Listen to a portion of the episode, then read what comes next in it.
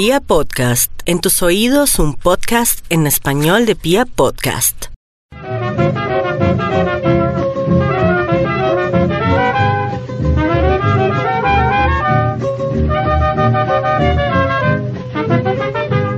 La quinta vuelta a Colombia. Bueno, sean ustedes muy bienvenidos a hoy la última etapa del girófono.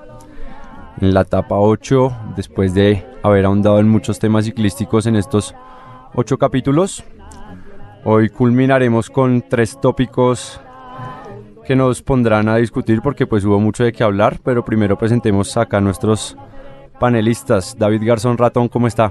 ¿Qué tal, Ignacio? ¿Cómo está? ¿Cómo vio las primeras etapas del Giro?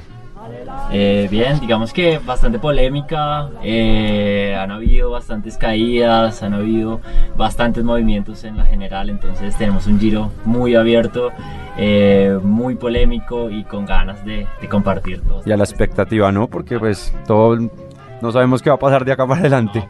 José Luis Perú, ¿cómo está? Hola Juan, ¿cómo vamos?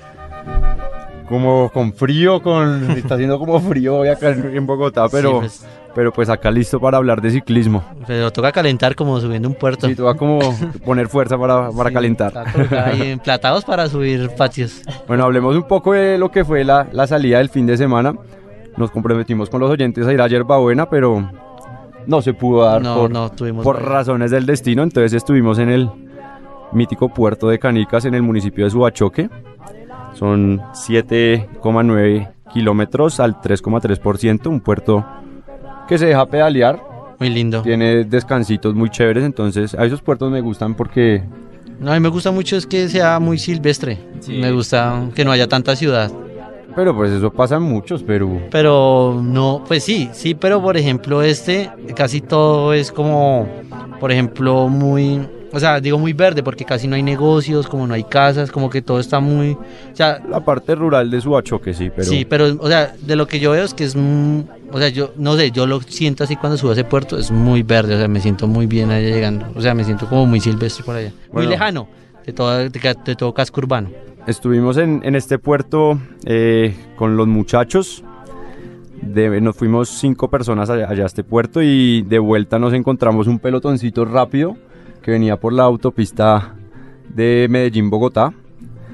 Y venían a 40, nos les pegamos ahí. Sí, Y al final, pues en Bogotá es muy conocido el, el- el sprint del puente de Guadua, que se realiza antes de llegar a la ciudad.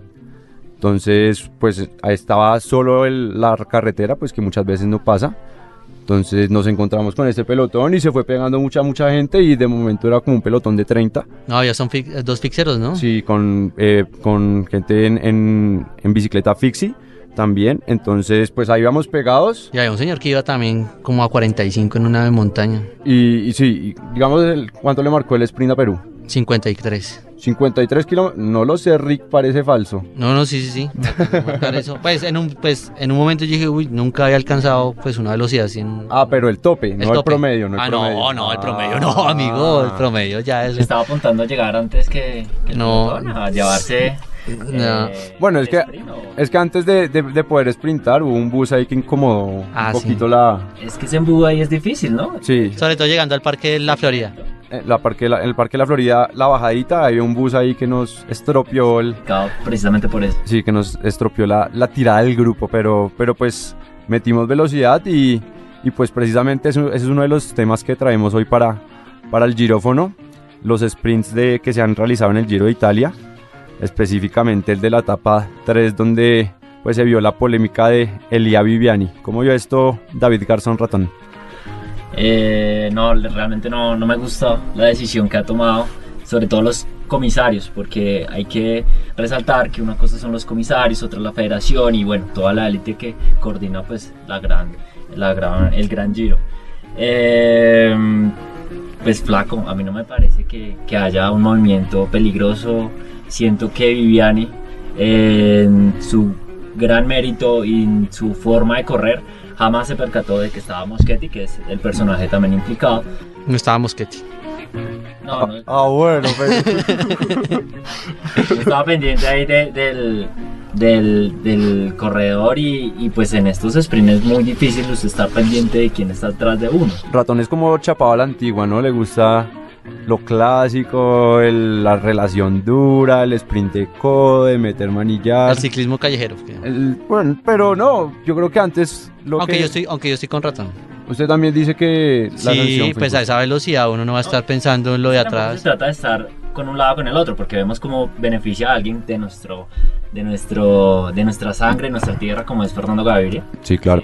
Entonces aquí tampoco se trata como, como de buscar posiciones o algo así, sino de más bien ser reflexivos ante eso, porque, bueno, listo, esta vez le tocó a Viviani, pero ¿qué tal en la Cuando le toque a Gaviria? a Gaviria qué? ¿Nos vamos a quitar el Milot y, y ahí sí vamos? No, y que a, a 55 no tienes, no tienes retrovisores, o sea, no tienes, no tienes cómo mirar hacia atrás, entonces, y tampoco me pareció que cambia abruptamente la línea, pues la línea de carrera, o sea, Yo- cambia un poco. Igual recto no iba, eso también. Sí, sí. Tenemos que ser claro, recto no iba y, y se separó un poco de, de su de su lanzador que le sirvió, que en este caso fue Ackerman, que fue donde aprovechó el túnel de viento. Pero, pero siento que, que pasa lo mismo, ni siquiera el, el corredor que estaba atrás le alcanza a, a to- a, no sé, a medir eh, la mitad de la rueda, le alcanza a, a siquiera emparejar para decir que lo cerró. Para mí, eh, cuando terminé de ver la etapa, también me pareció pues injusta la sanción, porque el- no vi un codazo, no vi algo tan abrupto, por decirlo así. Pero ya después analizando un poco el sprint, eh, hay que decir que pues a esa velocidad, y como lo decían todas las Puede declaraciones, ocurrir un accidente. Sí, no, no, no, pero me refiero que a esa velocidad eh, estar pendiente del de al lado Ah, no, y, la, jamás. y la visión periférica que uno tiene, No, adelante, sí, es, es mínima, siempre al frente. pero para mí el eh, sí hay un movimiento, o sea, después analizado, sí hay un movimiento abrupto que se sale por lo menos dos líneas eh, en línea Vivani y ahí es cuando interrumpe a Moschetti.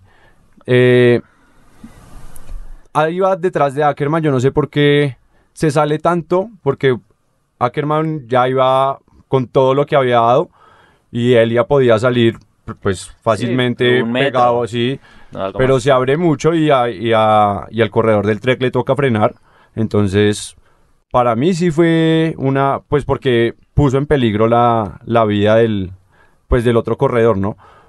Es un debate que se ha dado y que ha tenido muchas, No, y muchas que- posturas, ¿no? Y que sigue muy abierto porque es que, o sea, si en serio nos eh, seguimos desglosando, nos seguimos traduciendo al término de poner en peligro a, a, no sé, a un corredor, a un pelotón. Hay miles a- de situaciones en la hay carrera miles de con eso, sí. situaciones, vemos Sí. bajadas increíbles en las que se cierran, se pegan y ahí no hay, no hay como Sí, a menos de que se vea una mala intención eh, abierta, como un codazo o algo. yo Y Viviani que- en ningún momento pues le da para mirar atrás, para medirlo y uno dice listo, le midió la rueda y, y le atacó, no, jamás. Entonces yo siento que, que fue como... No, es más, creo que es lo que siempre hace, ¿no? Se abre de a lo que dice Ratón, aprovechando el túnel. de viento. Lo mismo Yo- que hace, solo que estaba muy pegado el otro. Ratón dijo que estaba chupándole rueda. No, pues bueno, aprovechando un poco como, como el... el Pero de el pronto, impulso que pero de pronto Moschetti sí estaba esperando eso. Sorprender así a Viviani. Que el man se abriera, estar muy pegado a él y también sorprender. Pero él tampoco iba a la rueda de Viviani. Es que un ataque en Mm. sprint siempre es sorpresivo, ¿no? Nunca está... Unos quedan encerrados, otros logran salirse No, por y las después bandas. esas dos curvas, las dos curvas previas son una mortalidad. Claro. Sí, también. Y ahí es cuando sale mal ubicado Fernando. Porque el sprint de Fernando es una brutalidad para, o sea, para poder llegar al, a donde, al, pues al, a, A la parte, a la parte frontal del sprint, tuvo que hacer mucho esfuerzo porque había quedado mal ubicado después de las dos curvas Sí, no anteriores. quedó bien. Entonces, Y de hecho aprovecha el espacio que hay entre Ackerman y, y Viviani para poderse meter ahí. Pero entonces eh, vemos también como, como nuestro, nuestro querido pues Fercho pues eh, sale como en, en un podio, sale en, en su en su premiación a, a manifestar pues lo que lo que había sentido en carrera y él realmente pues no, no se halla no, no ve eh, ningún eh, ninguna alegría ninguna simpatía por haber recibido pues en este caso la tapa y si no estoy mal eh, el cicla el ciclamino es que es La maglia la maglia ciclamino. ciclamino perdón por el italiano y, y él mismo lo dice, no, flaco, yo perdí acá en, en carrera y él y Viviani es quien realmente Me me pareció esas declaraciones muy grandes. tiene unos valores deportivos No, muy y- Me pareció muy bonito profesionales. la cara de Gaviria en el podio, ¿no? Lo ni, hice. ni media sonrisa. Él, Ni celebrando, no sé. no, pues él, él- me- hay que decir que es muy amigo de Viviani Claro. también, ¿no? Entonces, pues yo creo que también eso jugó eh, un punto clave como a la hora de, de- de dar las declaraciones, que pues eh, él se, mu- se muestra muy, como muy aturdido con lo que pasó y no se ve de acuerdo, pero pues yo creo que son, son cosas del ciclismo, o sea, desde la, desde la temporada pasada se, se creó el, el bar, por decirlo así, del ciclismo, es un camión que está al final de la etapa, hay una persona Que él está haciendo un otra vez. uno de los comisarios que está durante toda la etapa ahí viendo la carrera desde el camión y pues él es el que evalúa todo esto, ¿no? Eh, salió después a dar declaraciones Gaviria, que ya las vamos a escuchar, y pues dijo que no estaba de acuerdo, que él le había visto pues un sprint normal, que le da mucha pena por, por él y a Viviani, porque pues eran compañeros de equipo, pero, pero pues se mostró un poco triste an- ante lo sucedido, ¿no? Sí, claro. Entonces, Eh, yo quería mencionar que, es algo importante como esta nueva, esta nueva eh, adquisición tecnológica, jugando un tipo como a, un deporte contrario como el bar, y es que eh, pues están poniendo como una especie de limitaciones al deporte y, y ahí se está, se están segmentando, se está impidiendo como grandes rasgos que es lo que caracteriza pues, bueno, a aunque, hay estos que, monumentos, aunque, ¿no? aunque por el favor del Porque bar en el clásico. ciclismo es que no corta las jugadas como en el fútbol, que en el fútbol a veces sí le corta el ritmo de juego. Sí, Aquí pero te, menos cor- mal. te cortaban en la general y ahorita Sí, Viviani Sí, que va a pero ya pelear. cuando acaba de eso la- vamos a hablar. La sanción a, a Elia. Relegado al último lugar por trayectoria irregular. 500 francos por insultar al jurado. Ah, bueno, o sea, 500 tampoco... francos suizos. También son intocables, ¿no? 30 segundos de penalización, pues que a él no le afectan porque no va por la general. Me- me- me- Pero no, a esta sí le afectan. 50 puntos menos en la clasificación por puntos para la Maglia Chicamino. Ya, ¿qué, qué tiene que hacer? O sea, ¿qué le No, ya. No, pero, o sea, los puntos que quedan eh, para la clasificación de Chiclamino son demasiados. Hoy tampoco logró meterse así Pero pues es que la etapa de hoy. Ah, bueno, claro, pero digo... con, o sea, no ha con sumado desnivel al final. Aunque bueno, yo lo había puesto entre mis candidatos. Eh, pero hay que decir pues que el- eh, la sanción por puntos es la que más le cuesta. Y la moral, no, yo creo que eso la- le afecta harto. Claro, yo lo vi hoy disminuido, no lo vi como siempre como estaba atacando. Bueno, escuchemos las declaraciones de Fernando Gaviria, que habló después de la jornada sobre su compañero Elia Viviani y lo que fue la situación. Fernando, de ayer a hoy, ¿cómo se planificó la estrategia para lograr lo que se ha conquistado? No, no mi serve a mí. Eh, no, creo que de ayer a hoy teníamos las mismas ganas de, de ganar, pero hoy, hoy hemos sido superados por un gran corredor, un gran amigo que es Elia Viviani y creo que merece la victoria porque hizo un gran trabajo, pero me, me pone triste que, que hayan tomado esta decisión. Fernando, pero todo tiene su mérito. Usted entra en la curva un poco encerrado y empieza a remontar casi 18 puestos. Sí, pero he llegado segundo en la, en la raya y creo que segundo quedará en mi cabeza. ¿Por qué cree que descalificaron a, a Ilia, Fernando? No, lo han, lo han descalificado creo que por el movimiento y cuando se toca con el del Trek, pero, pero creo que lo, lo veo sin sentido porque en realidad así son los sprint. Ha hecho su sprint, no ha mirado hacia atrás en ningún momento, entonces no, no tenía la intención de bloquear a ninguno. ¿Qué significa esta victoria para usted, Fernando? De todas maneras, es para el pueblo colombiano, para su palmarés. No, no significa nada porque se la, he- se la he prácticamente robado a un gran amigo. Creo que Elía y yo tenemos una amistad mucho más grande que, que las carreteras y no me pone ni contento que, que me den esta victoria a mí. Es decir, mañana va a buscar la suya. Sí, seguiremos buscando conseguir ganar en, en la carrera y pasar la línea primero. Pero mañana puede ser. Tenemos que esperar. Bueno, no solo habló Fernando Gaviria, también eh, hablaron varios directores deportivos, pues principalmente los de los equipos afectados, el del de Keunig Step y el del Trek Segafredo. Adriano Baffi, director del Deportivo del Trek, dijo, son cosas que pasan, está claro que Viviani no ha hecho nada para hacer daño, los sprinters en algunos momentos haciendo el máximo esfuerzo se pueden pasar, al final son cosas que pasan, lo único claro es que Moschetti no pudo sprintar. Y pues eso era lo que le afectaba más al, al director. Dijo, eh, el italiano estaba en un, el, bueno, el italiano del Trek, estaba en un muy, muy buen momento, se pudo haber metido, eh, ellos buscaban, pues dijeron, eh, se pudo haber metido en el segundo puesto fácilmente. Sí, todo, todo pudo haber pasado. Pero Exacto. de aquí a que hubiera ocurrido, creo que si- hay un si mi estrecho. tío- si mi tío tuviera, es lo mismo, yo creo. Exacto, sí. Eh, también habló eh, Florian Senecal, uno de los eh, compañeros de equipo de Elia Viviani. Pues dice, esa, esa declaración me parece un poco, eh, como, no sé, como Imparcial. arribista. Ok. Eh, y no sé si el, sea como una política del Quick Step, porque pues ha pasado con muchos de sus, ha tenido varios escándalos últimamente ese equipo. Y dijo pues que ellos eran un equipo que siempre controlaban las carreras, que siempre hacían el show. Y pues que no habían podido, eh, les habían quitado la, la, pues la victoria injustamente, eso dijo el, el francés en su cuenta de Twitter. Entonces, pues es una, es una etapa que abrió mucha polémica. Eh, ya se había visto pues en, en casos de- el Tour de Francia anterior con Sagan, que había pues sido expulsado por el codazo, Sí, pero pues fue un suspendido. codazo mucho más explícito, no es que esto fue una Exacto, lo que les digo. Cuando se ve abiertamente. carrera, eh, como mucho más cerrada, por decirlo así. Pero pues son cosas que, que quedarán para el... No, y, y ya no ya no hay vuelta atrás porque es que ni siquiera si eh, Elia Moschetti fuera a- al, al comisario o, o ante la autoridad competente a manifestar que bueno, está bien, no, no fue culpa de él, fue, es exagerada su, su declaración, no lo puede hacer porque es que ya es como una absoluta verdad que ellos mismos eh, acatan y que si usted la, la llega a cuestionar es como si la estuviera ofendiendo, como si estuviera intentando pues difamar lo que se ha, lo que se ha declarado. No, y como dice Ratón, el, o sea, la decisión no fue porque la, el TREC haya puesto quejas. Ellos no, nada. pusieron quejas, sino Para fue nada. una decisión netamente de los comisarios, pues que se vio beneficiado el, el TREC, ¿no? La, la etapa, pues hay que decir que era de Vinci a Ortobelo, 220 kilómetros, y terminó con la clasificación, pues primero Fernando, segundo entró Arnaud de Mar, eh, tercero Pascal Ackermann y cuarto entró el, el italiano Moschetti del, del Trek.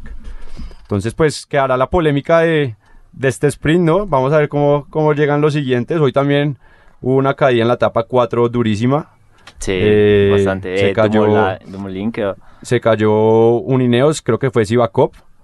Y, y se cayeron muchos favoritos, Dumo. quedaron cortados. Dumo entra, pasa la. sí, la pero línea el, meta, el único que pasó fue, fue Primos, que estuvo de... O sea, Eso es una suerte que le puede, le puede definir el. Puede el ser la suerte del campeón. sí, no quiero decir nada, queda mucho y todo puede pasar. No, igual pero- todavía los equipos ahí están. El, el, están el Michelton está también ahí que con el- Yates. el- la, la enganchada fue de un Ineos, eh, Sivakov, con un Milcheton. Entonces, eh, yo creo que en esta etapa se cortaron muchos favoritos. Quedó muy abierto el giro, pero la gente está esperando que, que Primo se caiga, ¿no? ¿Ustedes qué les parece eso? Eh, no, no podemos desearle el mal a nadie. No, no, no, no esperando, sino la gente tiene como la... No la Pues, esperanza, sino como Digamos la- que no es un corredor que. No, y ahora que gana Richard. Sí, Carapaz, ahora todos De los pronto- favoritos se cambian. De pronto es que, de pronto lo que pasa con Primo es que todavía no lo ven así como para, para ganar el, el, el Giro. No, pero La. Pero es no, tiene por, todo- las, por las carreras de tres semanas, porque Sí, no es un hombre que está acostumbrado a las carreras de tres semanas. Porque la temporada de Primo Roglic ha sido una cosa brutal. Sí, tiene números, tiene números para ganar un. Pero respecto a lo que decía el ratón ahorita de, de Carapaz, eh, ¿creen que va a cambiar la estrategia con Landa o no? Uy, el ataque que lanza en la etapa de hoy deja mucho que decir y, y siento que, que puede llegar, puede llegar a sorprender. Y las declaraciones de él, ¿no? Decía, yo sabía pues que perdían en el sprint con, con Caleb, Sí. eh, con Demar. Pero se la eh, creyó. Entonces yo ataco 600, yo a mí me dan 600 y- Claro. y, Y, como atacan Caleb- los varoncitos, güey. Sí, increíble lo de Calve que casi Eso no no esperando al final, a pancartear. Qué pena, yo no, yo no sabía lo de. O no tengo certeza. Es la primera eh, victoria de Ecuador en, en un Giro No, Italia. él ganó el Giro, eh, la etapa 4 del Giro pasado, creo. Ah, sí. Sí. Ah, listo. No sé si le fue la 4 o la 14, pero una de esas dos, él ya ganó el... Es la Y- segunda victoria. Y es la única carta que tiene el Movistar, entonces No, pues es pues que... se espera que de un equipo pues porque favorito pueda llegar Y a Holanda representar perdió otro minuto. No, Holanda está. Y se volvió, o sea, él se cae en... Bueno, queda cortado en la caída, en la caída principal, y después se vuelve a caer y declara, no sé si vieron las declaraciones de Landa, y dice, eh, puto Yates, Sí. puto Uy, Yates. pero, eh, pero son es- declaraciones Sí, fuertes. son, son- son muy fuertes. Dice, no me acuerdo que era un, un- un- pero, que por ser tan agresivo como que no pensaba las cosas bien. pero culpándolo no con la la- caída. la- o la con la cita suerte. literal. ¿Cómo? El que Landa culpaba o se expresaba de esta manera recriminando la caída que tuvo o es más Es que el- por después del, lo que le digo, después del corte hay una caída entre, entre, un- habían dicho antes que era entre Aníbal e Irlanda, pero pues al parecer fue entre Yates y Landa. Y entonces Landa salió ofuscado y dice puto Yates por, por muchas veces por dárselas del... O sea, la, la- la cita literal no la tengo, pero sí es como Sí, seguramente por su afán, eh, por su afán no piensan los otros, por algo así como para resumir las cuentas. Pero salió bravo, después salió a pedir disculpas, cuales fueron aceptadas por Yates, pero en, en ese momento de furia, pues que ya después de la, de la mala crono que hizo y, y del tiempo de Sí, hoy, yo ya- creo que ya ya... no hay nada. Y si el Movistar no replantea su, su ficha, pues yo creo que está en la olla. Esto, pues. Ficha que ha venido fallando mucho, ¿no? Recordemos que tampoco con Nairito es que le haya servido mucho, Nairo Quintana. No, pues es que el Movistar... eh, Sí, no, nadie- Estratégicamente sí. a veces es La muy. estrategia del Movistar es, es difícil de leer. Solo lo leen ellos. Bueno, y, y para cerrar el, el- el tema de hoy, eh, tenemos un, un tópico muy curioso y, y de la historia colombiana y que nos representa a todos, los escarabajos. Para cerrar. Cuando le dicen escarabajo, ¿usted qué piensa, Perú? Mm, pues un bichito ahí. pues yo realmente no he visto muchos, pero por ejemplo en, en la momia uno veía escarabajos peloteros, que eran como los de, lo del antiguo Egipto, y que subían rápido. Entonces uno dice, uy, ese escarabajo, como, como de rápido sube una pared, ¿no? Ok, ratón, ¿qué piensa cuando le dicen escarabajo? No, ah, yo pienso mucho en los insectos y, y sobre todo en este pequeño cucarrón que tenemos que habita mucho en nuestra sabana, en nuestro clima eh, de altiplano.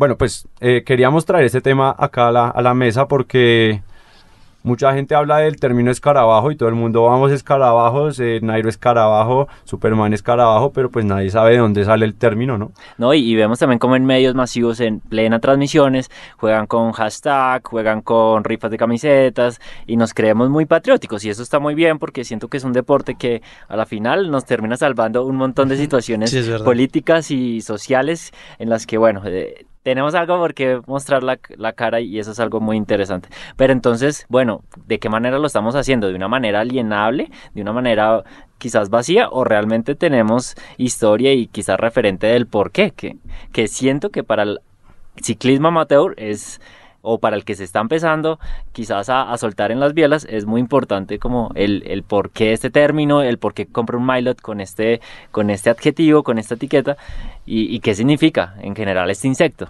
Bueno, pues entonces acá vamos a, citar un, un poco de eh, el libro de Mauricio Silva Guzmán, La leyenda de los escarabajos, en, en el cual pues comienza su libro principalmente hablando del porqué de este término. Entonces, pues él dice que por cuenta de una, de- una equivocación, el periodista del tiempo Jorge Enrique Huitrago, más conocido como Mirón, bautizó como el escarabajo al ciclista Ramón Hoyos Vallejo el día que llegó segundo en la etapa que coronó el páramo de letras en la Vuelta a Colombia de 1952. Dice la leyenda que la figura del corredor antioqueño no representaba la de un ser humano, sino la de un saltamontes en bicicleta. Cuando quiso decirlo al aire en plena transmisión radial, más allá de que trabajaba para la prensa escrita, se confundió de insecto y lo que exclamó fue, parece un escarabajo. Pero siento que el saltamontes también nos podría representar un poco. Pues sí, también. Tampoco está mal. Pero no, pero un saltamontes no. Saltamontes de, de pero es cumbre que a la- cumbre, el escarabajo va mucho más pegado al suelo. No, y creo que tiene más fuerza. Sí, claro. Menos brinco, pero más Pues yo fuerza. creo que lo quiso decir porque el... O sea, cuando uno ve un, un escarabajo y, y esas son pues las... Como las características del ciclista eh, de, de Colombia, pues... eh, Recordemos que fue por el ciclista Ramón Hoyos, ¿no? Sí, sí, sí. Ahí- ahí ya lo había dicho rato. Pero no, pero sobre todo por la, por la, por la característica en la que pues este narrador hace énfasis, en la que se le veía como escalando de una Exacto. manera No, y con dicen de- Saltando, cuando uno ve una, una persona... brazos largos. Normalmente son chiquitos, zancas. livianos, y uno los ve saltando casi sobre los pedales. Yo creo que a eso va la, como la relación con el, con el saltamontes.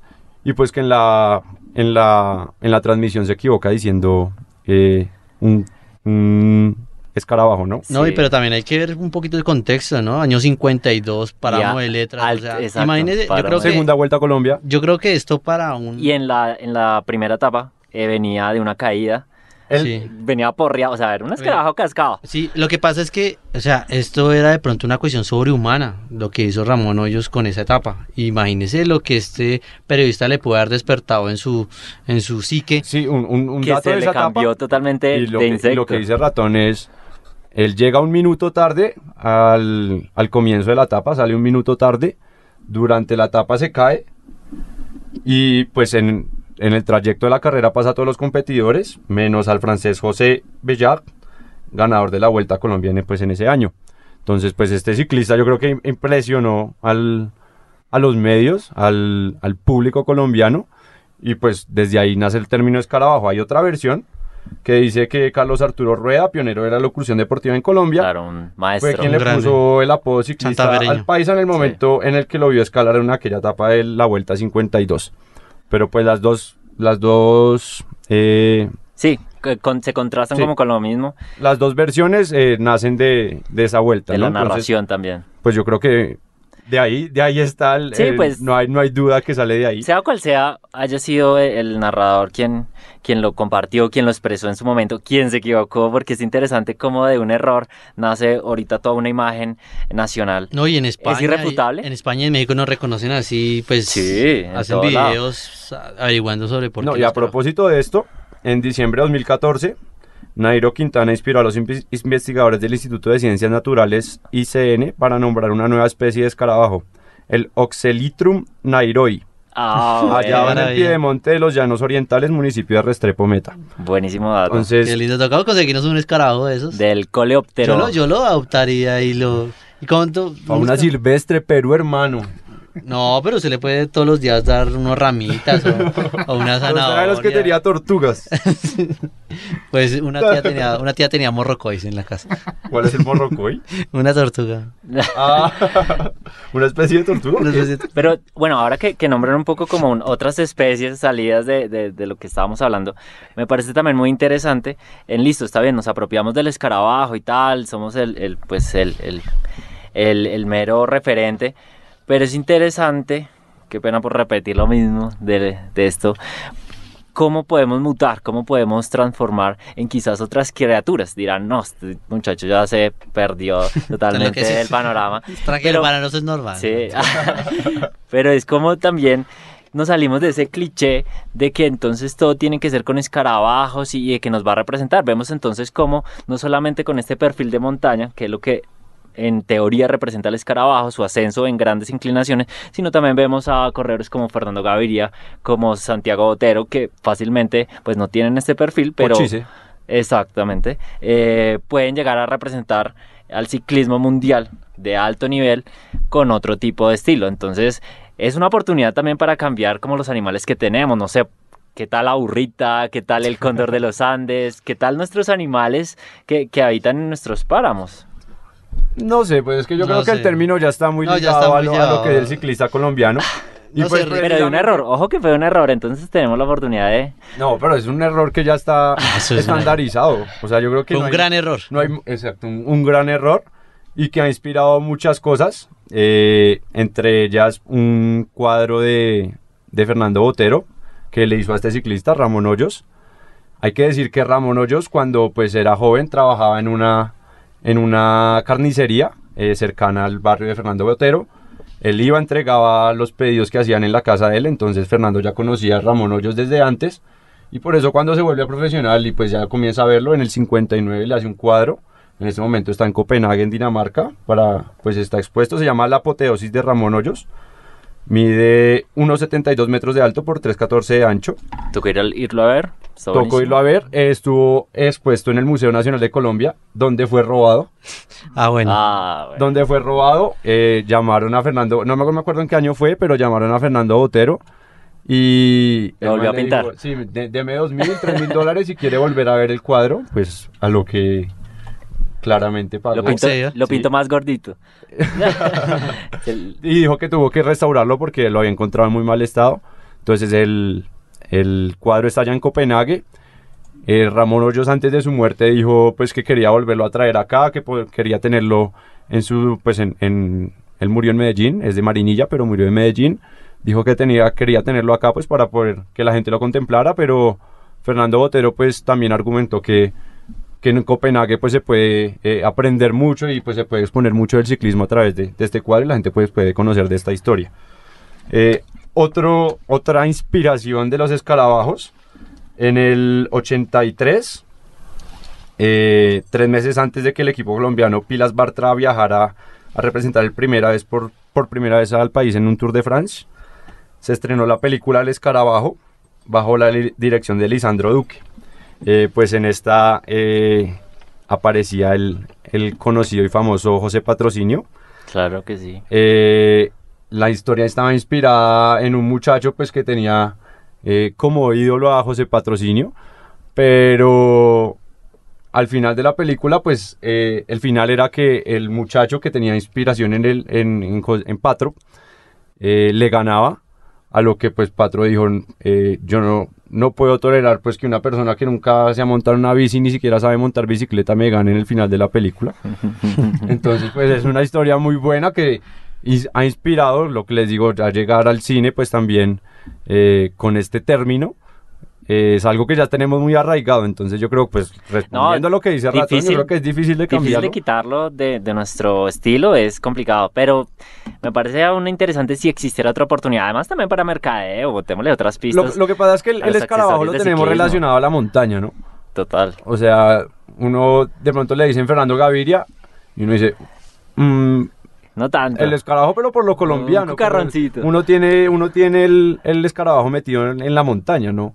Entonces yo creo, pues de pronto se podría crear un término hacia, hacia los... Hacia los otros las otras perfiles. Es que- especialidades del ciclismo, pero... Es hasta animalista. Pero pues no sé, no sé qué tanto se puede allá cambiar el término, No, porque para pues ya nada. lo tenemos muy arraigado. Lo único claro es que Ramón Hoyos es el primer escarabajo, El primer de la escarabajo. montaña. Tiene su tienda de bicicletas ahorita en Medellín. Eh, pues ya murió él, él murió en el 2014. Pero pues dejó su legado ahí con, con su tienda. Y con estas obras, ¿no? Pues como uno eh, poder ver un cuadro de este, de este señor. Algo que hace falta un poco, ¿no? Es poner en, el- la, en la Biblioteca Nacional un pabellón de deportes, ¿no? Sería muy chévere que tuviera como una exposición. El historiador, pues puede trabajar ahí, ¿no? Sí, claro. Pues, sí, no, siempre he soñado, siempre he soñado con que el Museo Nacional haga una exposición de estas piezas como de... Pero entonces hay que trabajar en la seguridad del Museo Nacional. Claro, mucho. Sí, porque no puede haber una pieza y que No se podemos perder a Otero ahí otra Y vez. otra vez dos mil dólares. Qué vergüenza. Eh, bueno, este fue su programa El Girófono. Espero les haya gustado este profundización en el término del escarabajo, que hayan ahondado un poco en lo que es este tema y lo que representa para nosotros y hayan disfrutado de estas ocho etapas con nosotros y pues podamos vernos en, en la próxima temporada. Muchas gracias a David Garzón, ratón. ¿Cómo Gracias, se sintió acá en el Girófono? No, muy bien. Vamos con, con todo. Con Tuti para el próximo. Con Tuti en el Giro, que aún queda bastante por recorrer y que seguramente la otra temporada tendremos a nuestro gran favorito para compartir. Oye, se vendrán las otras vueltas, ¿no? Perú, ¿cómo se sintió acá en el Girófono? No, muchas gracias, Juan. Pues aprendí también harto de muchas vainas sobre, sobre el ciclismo, ¿no? Que todos los días te enseña cosas nuevas que uno no. Ver, toca todos los, yo siempre tengo la teoría de que uno tiene que coger la bicicleta todos los días decía para ir a por el pan. Algo aprende uno. algo aprende uno ese Bueno, día. esa es la idea, ¿no? Esperamos que a todos les haya gustado esta octava etapa y nos acompañen en nuestra próxima temporada. Un saludo a todos los oyentes y nos vemos en una próxima ocasión.